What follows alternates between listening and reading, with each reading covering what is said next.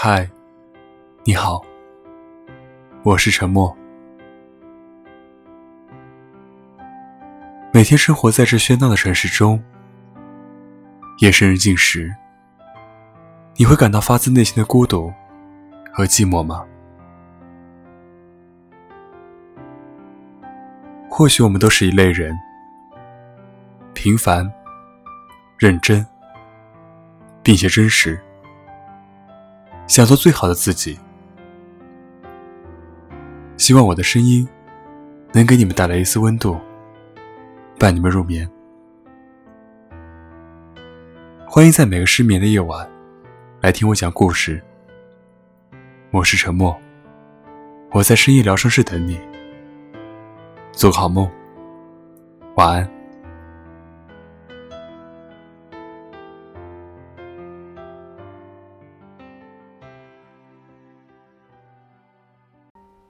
在社会态度中。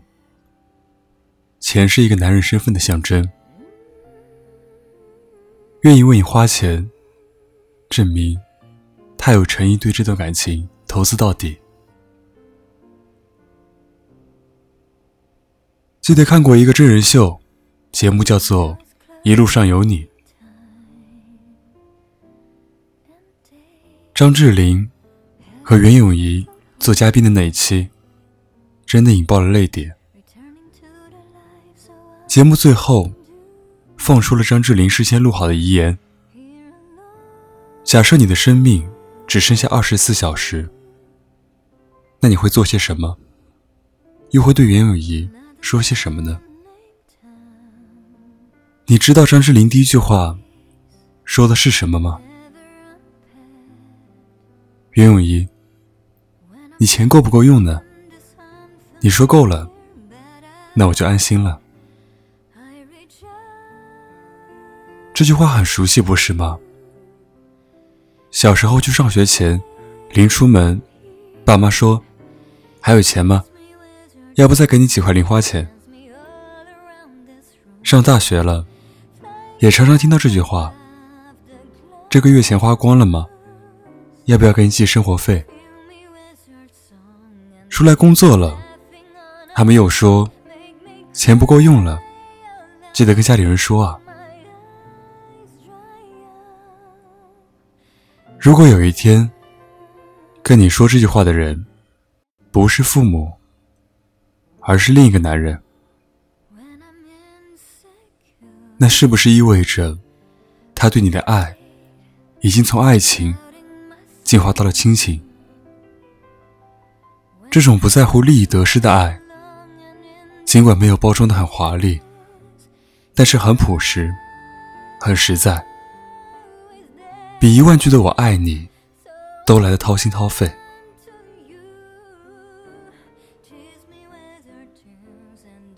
有一个朋友是开兽医店的，我经常会去他店里玩。记得有一天，一个女人抱来一只中华田园猫，说是得了皮肤病。朋友一看，原来是长了霉菌，要吃一个星期的药，总共三百多元。女人一听，猛摇头：“那么贵，算了算了，不治了。药费都够我重新买一只猫了，不值得花这个钱。”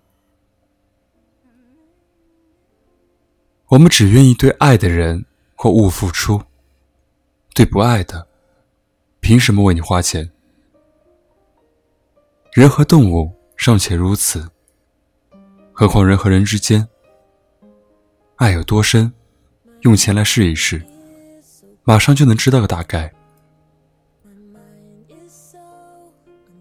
因为体贴、真心或者关爱，如此种种，不论以哪种形式来表达，最终都得和金钱扯上关系。